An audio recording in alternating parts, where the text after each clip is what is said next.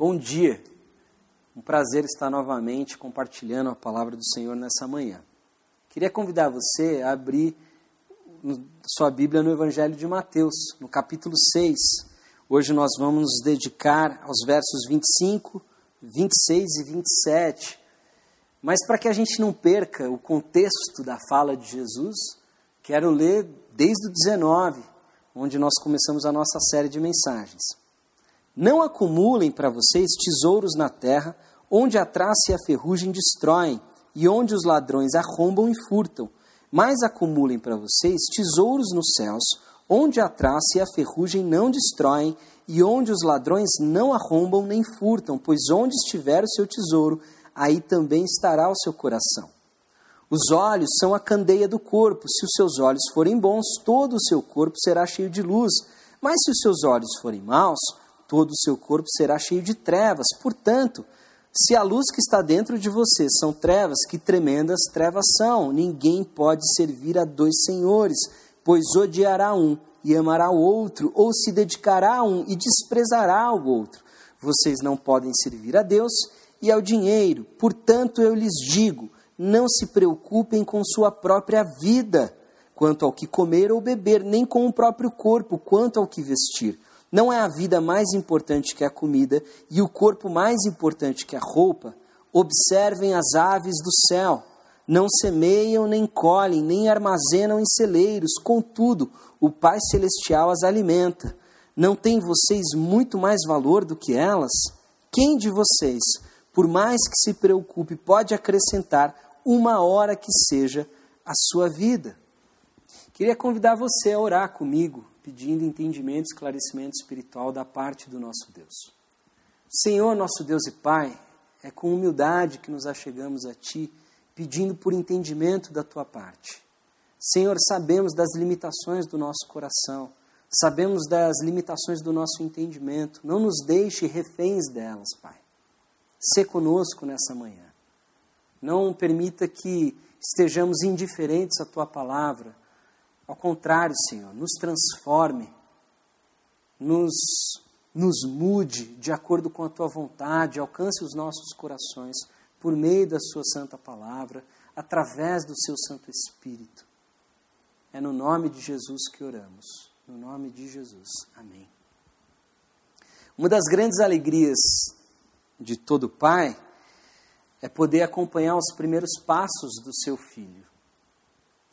Me recordo, até porque não faz muito tempo, quando João estava começando a andar, ele, ele tinha um, um costume interessante.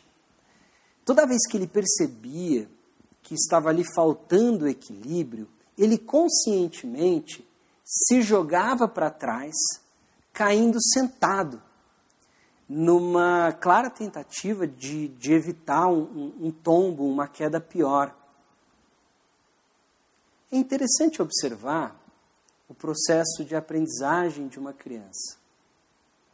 Elas se desenvolvem à medida em que tomam consciência de suas limitações.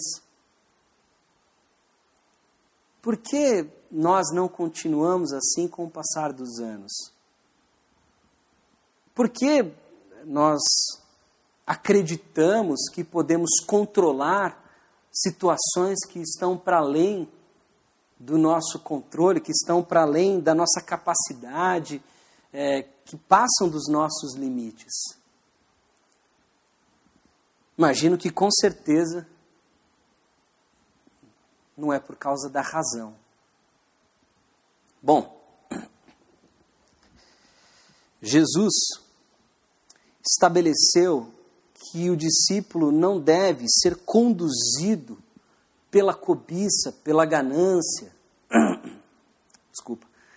O coração dele não deve estar aí. Do contrário, ele vai se desviar, ele vai se perder, tornando-se escravo dos seus bens, tornando-se escravo das riquezas, tornando-se escravo do mundo.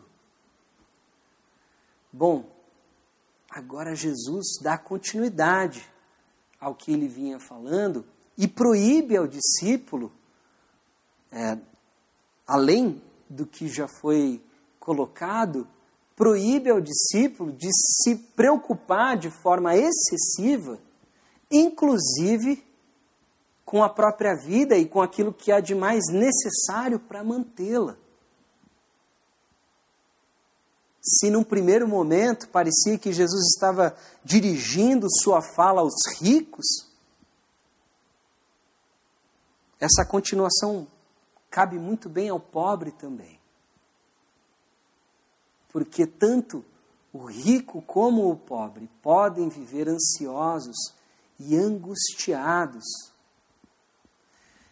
Bom, vamos é, reler aqui o verso 25 e, e vamos chamando a atenção daquilo que, que é importante para a nossa meditação nessa manhã. Vamos lá. Portanto, lhes digo: não se preocupem com sua própria vida, quanto ao que comer ou beber, nem com seu próprio corpo, quanto ao que vestir. Antes de tudo, quero deixar claro uma coisa: Jesus não é contra a provisão, Jesus não é contra uma sábia administração dos recursos. Jesus não está defendendo que o discípulo seja irresponsável. Jesus está dizendo que o discípulo não pode ser movido pela ansiedade, pelo excesso de preocupação. Não deve ser assim que ele vive. Sua, sua postura, suas atitudes não devem ter a ansiedade como origem. É isso que Jesus está dizendo. Presta atenção. Portanto, lhes digo: não se preocupem com sua própria vida, quanto ao que comer, beber, nem com o seu próprio corpo, quanto ao que vestir. Segunda parte do verso: não é a vida mais importante que a comida, e o corpo mais importante que a roupa? E aqui Jesus faz uma observação, um tanto quanto óbvia, mas merece o destaque, Jesus, ao dizer que a vida é mais importante que a comida e o corpo mais importante que a roupa, ele está deixando claro para nós que nós não temos o controle absoluto sobre a vida e sobre o corpo, porque nós eh, não conquistamos isso. É uma dádiva. Nos foi dado por, pelo próprio Deus, obviamente. Então ele estabelece essa primeira comparação. Não é a vida mais importante do que a comida e o corpo mais importante que a roupa? Ou seja, por que, que a gente está preocupado com um aspecto é, superficial, sendo que o fundamental já nos foi dado e não foi conquistado por nós? Jesus continua com as comparações. Olha o verso 26. Observem as aves do céu, não semeiam, nem colhem, nem armazenam em celeiros, contudo o Pai celestial as alimenta. Não tem muito mais valor, não tem vocês muito mais valor do que elas? E aqui Jesus usa um recurso muito comum aos mestres judeus, é, é um tipo de comparação que leva em consideração é, um fenômeno que ocorre em pequena escala e um fenômeno que ocorre em grande escala, ou micro e macro. E essa comparação se dá da seguinte maneira: primeiro estabelece o que acontece nesse microcosmos e depois transfere-se para o macro. Ou seja, é muito claro, se acontece aqui que tem menos importância, por que, que não vai acontecer aqui que tem mais importância? Jesus chama a atenção das aves. Desculpa. Jesus chama a atenção das aves. Ele está dizendo o seguinte: que elas vivem plenamente, sem o desgaste a, ao qual nós nos submetemos. E mesmo assim, o Pai Celestial a sustenta. Por que ele não faria o mesmo com os seus filhos? Por que, que ele não cuidaria de nós Se foi Ele quem nos deu a vida, se foi Ele quem nos deu o corpo. E Jesus, aqui no verso 27, diz o seguinte: Quem de vocês, por mais que se preocupe, pode acrescentar uma hora que seja a sua vida?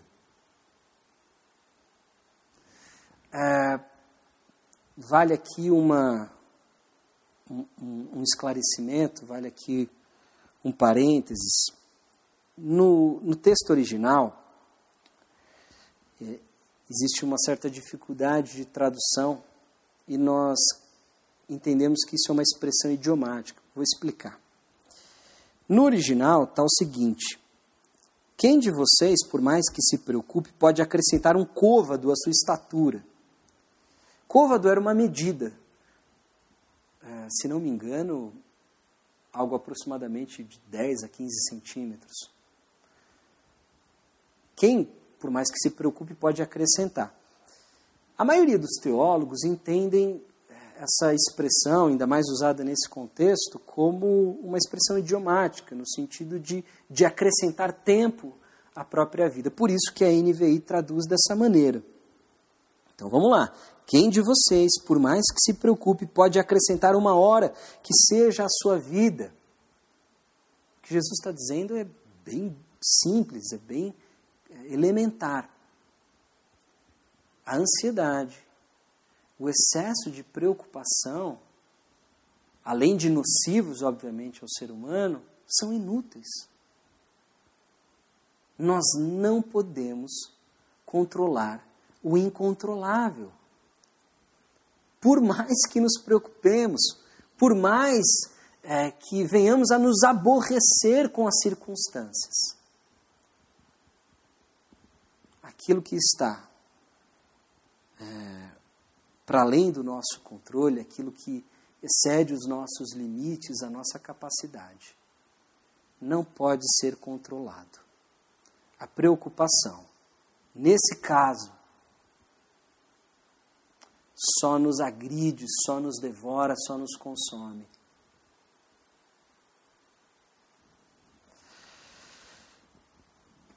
Bom, isso é o que Jesus está dizendo para a gente. Como que isso se aplica à nossa vida? Talvez você você se pegue pensando assim: Poxa, mas aí é pedir demais, porque como assim não vou viver preocupado com o que comer e que beber? Eu tenho responsabilidades. Eu tenho afazeres, eu tenho pessoas que dependem de mim. E, e não está necessariamente errado pensar dessa forma. O problema, como eu já disse antes, o problema é que nós não estamos perfeitamente conscientes das armadilhas do nosso coração. Lembra que a gente, inclusive, acabou de ler? A ganância, a ambição desmedida cega o ser humano. Nós perdemos a referência é muito possível que a gente use pensamentos, reflexões como essa, apenas para justificar uma vida ansiosa, apenas para justificar uma, uma certa ambição. Nós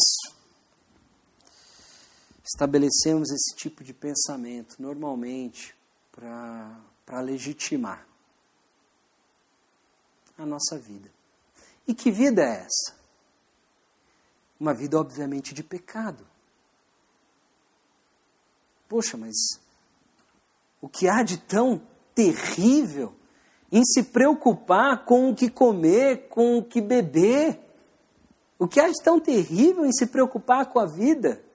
Novamente, existe um limite da preocupação, existe é, um limite saudável, onde você é responsável, onde você cuida é, da, da vida que lhe foi confiada. Novamente, você não pode ser movido pela ansiedade, pela preocupação em excesso. Porque isso revela algo mais profundo, isso revela algo mais perigoso. Ansiedade pressupõe controle ou a falta dele. E o controle pressupõe a posse. Quem disse que a vida é sua? Alguém aqui pode realmente dizer que está no controle dela? Quem em sã consciência, no meio de uma pandemia, pode afirmar isso? Quem conseguiu prever essa crise? Quem está imune a ela? Situações como essa apenas revelam aquilo que é óbvio, muitas vezes ignorado, muitas vezes esquecido, mas ainda assim óbvio. O ser humano não dispõe da própria vida, ela é uma dádiva, um presente, ela é um empréstimo do qual nós vamos prestar contas. Em algum momento nos será exigido, como foi o caso do rico insensato da parábola que nós lemos na semana passada. Quem não se atém a isso vive iludido. Quem é, não toma consciência disso, quem não toma consciência da sua finitude, das suas limitações, pratica um tipo de auto-engano.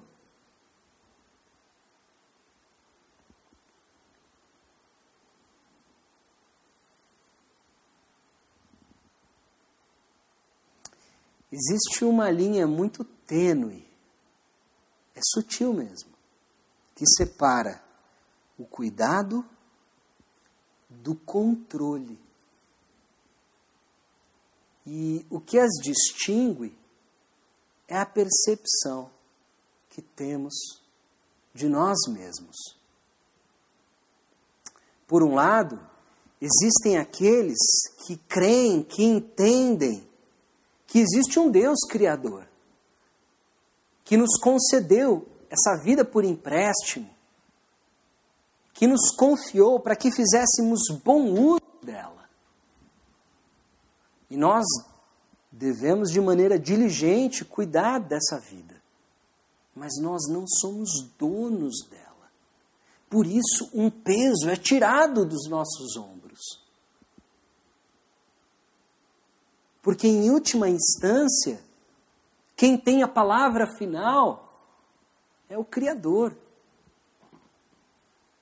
Mas existem aqueles que acreditam que a vida é sua propriedade e que devem é,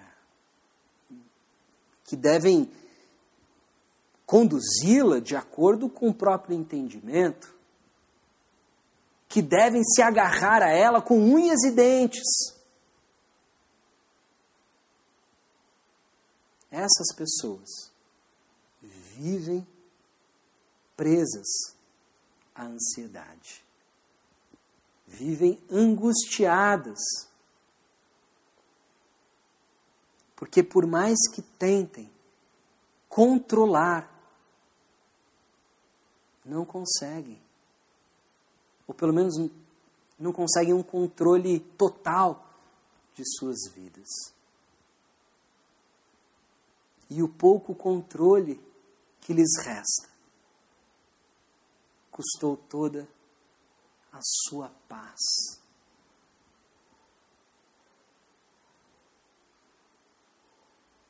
Você deve pensar, bom, eu, eu não sou assim, eu não, eu não vivo é, para os bens materiais, eu não, eu não possuo valores mundanos, eu, eu sou crente, eu sou um, um discípulo de Jesus. Diga-me então, como anda o seu coração? Inquieto, agitado, tomado pelas preocupações com a vida que nem é sua?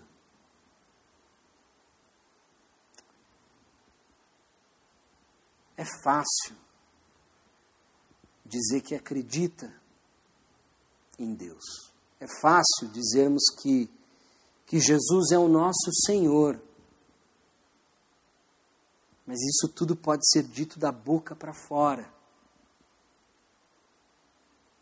O verdadeiro termômetro é o nosso coração. Aliás, no próprio Evangelho de Mateus, alguns capítulos é, à frente, Jesus diz que a boca fala do que o coração está cheio.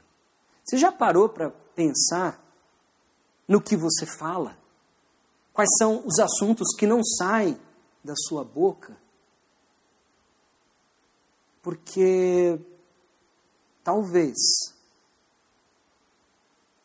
talvez você não seja tão crente quanto você pensa.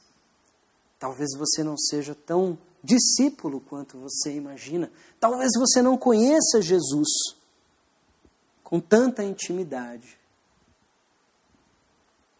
quanto você acha. Existe um princípio fundamental para a jornada do discípulo, para a caminhada de fé daqueles que creem em Jesus Cristo. Admitir sua incompetência. Admitir sua fragilidade, sua vulnerabilidade. Estar ciente de suas limitações. Do contrário, dificilmente você conseguirá seguir o Mestre porque você vai estar distraído com aquilo que ele já disse que vai prover para você. Você vai andar distraído porque acredita que, em última instância, sua vida depende exclusivamente de você. Isso nada mais é do que uma afronta ao próprio Deus. Reconhecer o seu lugar é reconhecer o lugar dele.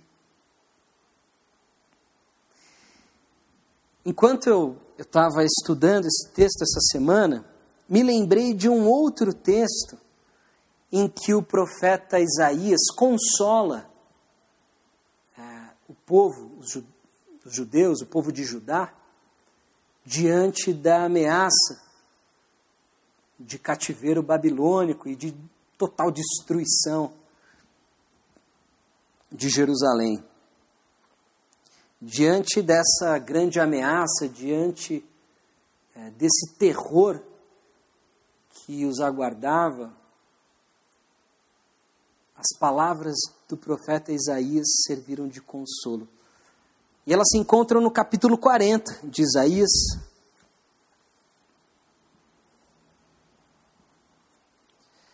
A partir do verso 27. Por que você reclama, ó Jacó? E por que você se queixa, ó Israel? O Senhor não se interessa pela minha situação, o meu Deus não considera a minha causa. Será que você não sabe, nunca ouviu falar? O Senhor é o Deus eterno, o Criador de toda a terra. Ele não se cansa nem fica exausto. Ele fortalece o cansado e dá grande vigor ao que está sem forças. Até os jovens se cansam e ficam exaustos, e os moços tropeçam e caem. E eu chamo a sua atenção para o verso 31 mas aqueles que esperam no Senhor renovam suas forças, voam alto como águias, correm e não ficam exaustos, andam e não se cansam. O discípulo de Jesus não vê na, no reconhecimento da sua fragilidade, no reconhecimento de suas limitações, um sinal de fraqueza. Pelo contrário, o discípulo de Jesus entende neste reconhecimento, nessa constatação, o primeiro passo em direção à vida plena, à vida abundante que nos aguarda. O discípulo tem no seu Senhor, tem no seu Deus todo o consolo que precisa, fonte de infinita paz. Toda a força que te falta, você encontra nele. Você não encontra em si mesmo.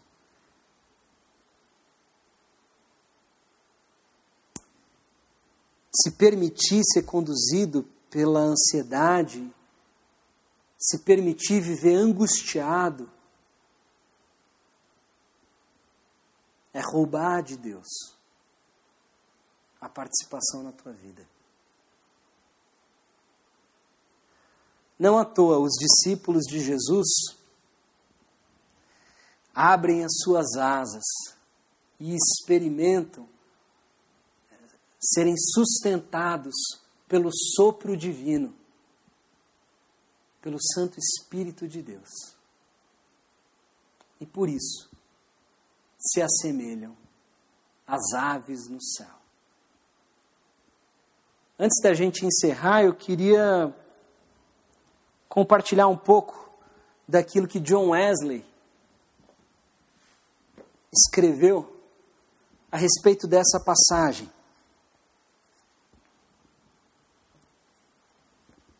O que Jesus condena é o cuidado ansioso do coração, é a preocupação angustiada, desconfortável, perturbadora. Ele condena qualquer cuidado que cause dor ao corpo ou à alma. O que ele proíbe é aquela preocupação que, como mostram tristes experiências, consomem o corpo e engole o espírito.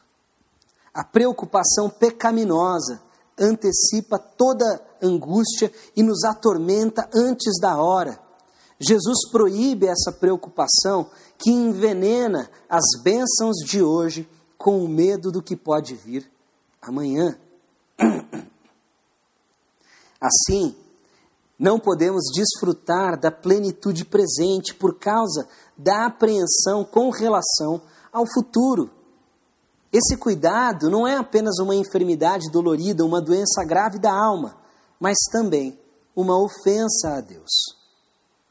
É um pecado dos mais retintos é grande afronta contra o governador gracioso e sábio Criador de todas as coisas. Essa ansiedade implica necessariamente que o grande juiz não é justo. Implica que ele não ordena corretamente as coisas. Implica claramente que ele carece ou de sabedoria ou de bondade. A Deus faltaria sabedoria se ele não soubesse do que precisamos e faltaria bondade se não provesse essas coisas a todos os que nele confiam.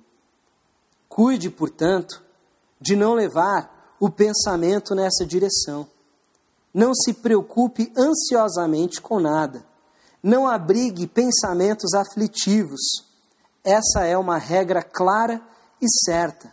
Preocupação aflitiva é preocupação ilícita com os olhos fixos em Deus, faça tudo o que puder para prover as coisas de modo honesto aos olhos dos homens. Então ponha tudo isso nas melhores mãos. Deixe os resultados dos feitos com Deus. Amém? Reconheça nas suas limitações uma oportunidade para experimentar a providência divina. Só dessa forma você vai amadurecer espiritualmente. Só dessa maneira você vai se desenvolver nessa caminhada com o próprio Jesus. Olhe comigo mais uma vez e vamos pedir que essa palavra alcance os nossos corações. Senhor, nessa manhã eu quero pedir pelos meus irmãos, os meus irmãos que estão assistindo essa, essa mensagem, esse sermão. Cuide, Pai, dos corações que estão tomados pela ansiedade, pela angústia, que estão aflitos. Lembre estes meus irmãos, Pai, que a vida não lhes pertence. Há um limite para o cuidado com ela.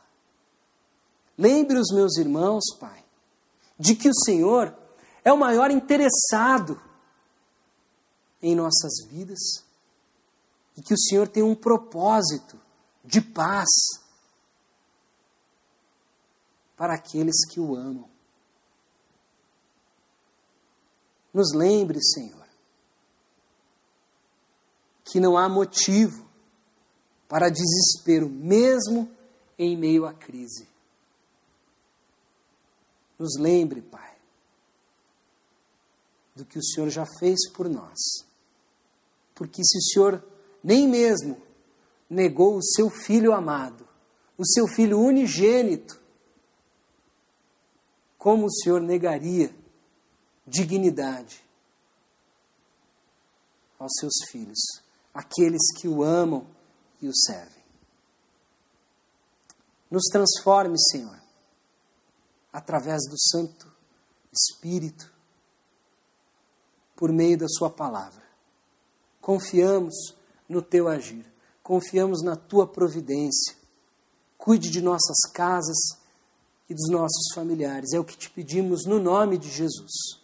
No nome de Jesus. Amém. Nos encontramos na próxima semana, no próximo domingo, e eu espero que você tenha uma semana abençoada.